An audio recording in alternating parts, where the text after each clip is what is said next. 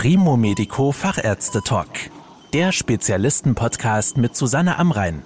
Medizin für die Ohren. In unserer heutigen Folge geht es um Prostatakrebs im fortgeschrittenen Stadium, der bereits Metastasen gebildet hat. Das klingt zunächst einmal nicht gut. Es gibt aber eine vielversprechende Behandlungsmethode, die sogenannte PSMA-Radioligantentherapie. Und über diese Möglichkeit spreche ich heute mit Professor Samir Etzidin. Er ist Direktor der Klinik für Nuklearmedizin im Universitätsklinikum des Saarlandes in Homburg. Herr Professor Etzidin, zunächst die wichtigste Frage für alle Betroffenen. Wie gefährlich ist metastasierter Prostatakrebs? Schönen guten Tag. Metastasierter Prostatakrebs ist natürlich prinzipiell gefährlicher als Prostatakrebs an sich, wo man häufig bei den gutartigen Formen des Prostatakrebs alt werden kann mit dem Tumor. Beim metastasierten Prostatakrebs zeigt der Tumor an sich schon einen gewissen Grad an Aggressivität, dadurch, dass er Metastasen, also Tochtergeschwülste, gebildet hat. Und man kann sagen, dass wenn Fernmetastasen gebildet werden, doch die 80 Prozent, kann man sagen, aller äh, Patienten an dem Tumor versterben und äh, nicht mit dem Tumor versterben. Das heißt, kann gefährlich sein oder ist häufig gefährlich. Und dann muss man hier auch natürlich wiederum unterscheiden die verschiedenen Typen. Es gibt welche, die auch da wieder relativ langsam sich nur entwickeln und wachsen und dadurch eine bessere Prognose haben. Und andere Typen des metastasierten Prostatakarzinoms oder Prostatakrebses, die dann wiederum wesentlich aggressiver sind und wo die Prognose deutlich schlechter ist. Bei dieser Erkrankung gilt ja die PSMA-Radioligantentherapie als vielversprechende Behandlung. Kann sie denn den Krebs tatsächlich besiegen?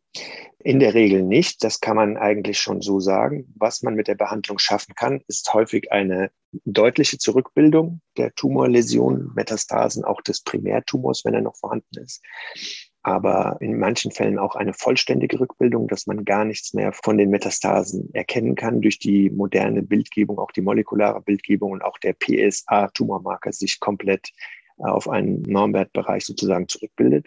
Aber in der Regel kommt das Geschehen irgendwann wieder zurück. Es bilden sich dann irgendwann nach einer tumorfreien Zeit dann wieder Metastasen im Körper. Aber es ist dann halt eben auch meist möglich, wieder diese Radioligantentherapie anzuwenden und äh, hoffentlich dann auch wieder mit einem guten Erfolg. Und wie wirkt nun diese PSMA-Radioligantentherapie? Was passiert dabei im Körper?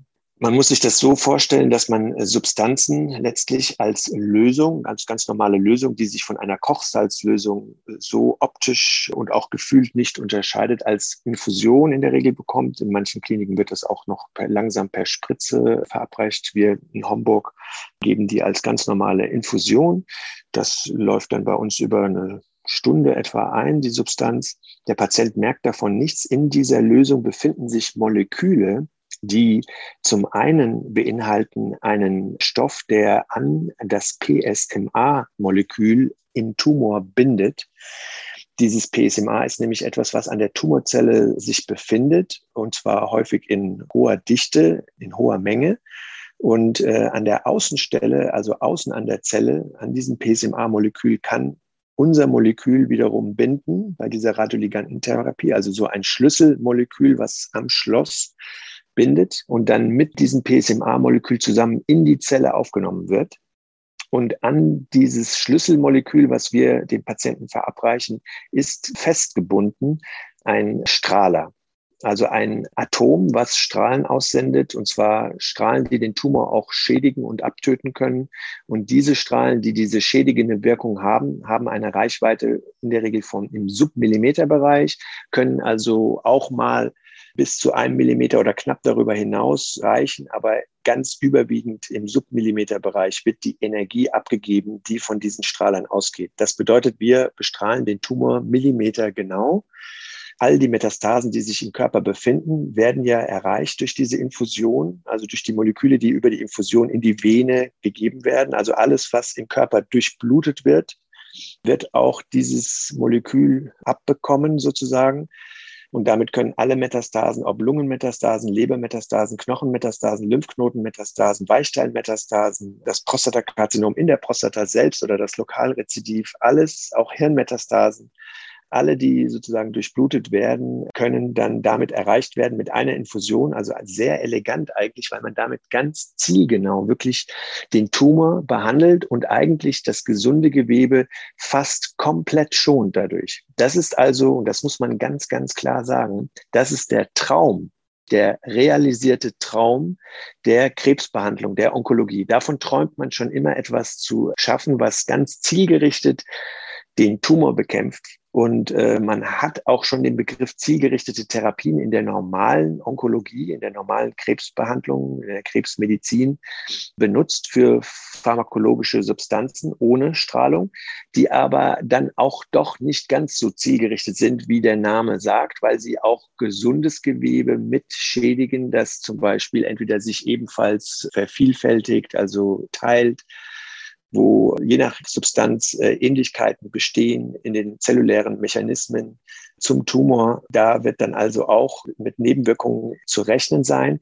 Bei unserer Methode wird eigentlich aufgrund der Gegebenheit, dass das PSMA so hoch hochgradig in den Tumorzellen vorhanden ist, in diesen Prostatatumorzellen, sowohl in den Metastasen als auch im Primärtumor, wird diese Gegebenheit genutzt und kann dann zu einer wirklich sehr, sehr zielgerichteten Behandlung führen. Das bedeutet eigentlich dann auch schon im Klartext für den Patienten, dass er häufig von der Behandlung gar nichts merkt. Also das ist eine Behandlung, die im Extremfall mit kompletter Rückbildung aller Metastasen dazu führen kann und gleichzeitig unbemerkt für den Patienten ablaufen. Also das ist dann tatsächlich nochmal in doppelter Form der Traum der Krebsmedizin, dass man erfolgreich zielgerichtet behandelt und gleichzeitig der Patient von der Behandlung keine Nebenwirkung subjektiv beklagen muss. Das ist doch recht häufig zu sehen. Aber Davon gibt es natürlich jede Menge Ausnahmen. Es gibt Patienten, die Übermüdigkeit für den Zeitraum der Behandlung klagen. Das heißt, nach dieser Infusion vermehrte Müdigkeit verspüren. Aber man muss auch sagen, dass natürlich bei so viel Zerstörung von Tumor ähm, auch das häufig nicht ganz unbemerkt im Körper abläuft für den Patienten. Also er merkt dann vielleicht schon in den Folgetagen, dass etwas im Körper passiert. Aber es ist insgesamt doch eine sehr milde Therapie, was die Nebenwirkungen betrifft und ist nicht vergleichbar häufig mit anderen aggressiveren Tumorbehandlungen. Und was passiert mit dem Immunsystem? Nimmt das durch diese Therapie Schaden? Das Immunsystem selbst wird eigentlich stimuliert häufig durch die Behandlung, weil Tumorzellen etwas kaputt gemacht werden, dadurch Antigene aus dem Inneren der Zelle preisgegeben werden für das Immunsystem. Also die Zelle wird beschädigt, sodass Inhalte aus der Zelle austreten, was dann sozusagen die Immunzellen anlockt oder scharf macht gegen die Tumorzellen und dann im Zusammenspiel der einzelnen Bestandteile des Immunsystems dann eine Verstärkung der Immunreaktion stattfindet häufig. Und das führt dann dazu, dass tatsächlich dann die Tumore, die Metastasen insgesamt sehr äh, gut äh, bekämpft oder abgeräumt werden können. Dass das Immunsystem Schaden nimmt, das merkt man jedenfalls in der klinischen Anwendung nicht. Was man aber sagen muss, ist, dass immer auch bei jeder Behandlung häufig auch das Knochenmark ein wenig mitbestrahlt wird.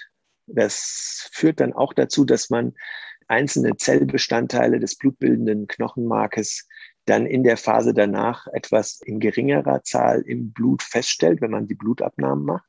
Aber das ist auch wiederum eine sehr milde Reaktion oder milde Nebenwirkung, die jetzt nicht vergleichbar ist mit der Nebenwirkung einer Chemotherapie zum Beispiel. Und die, es läuft ja praktisch so ab, dass der Patient stationär aufgenommen wird. In der Regel bleibt er circa drei Tage stationär für eine Behandlung, also für eine Gabe dieser Radioligantentherapie.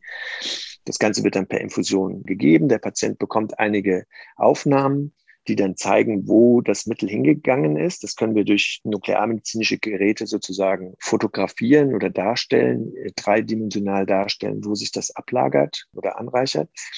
Und man kann das dann auch berechnen, wie was für Herddosen, also für starke Energiedosen dann in den einzelnen Arealen der Metastasengebiete abgegeben werden. Und nach Entlassung wird der Patient dann kontrolliert. Meistens sind das monatliche Kontrollen, Blutabnahmen, die er dann bei seinem behandelnden Arzt, heimatnah zum Beispiel, bekommt. Und der Patient bekommt eine Radioligantentherapie, also so eine Sitzung einer Radioligantentherapie in der Regel ja drei bis vier Mal. Manchmal geht man auch auf sechs Mal, wenn man sieht, das Ganze bildet sich zurück.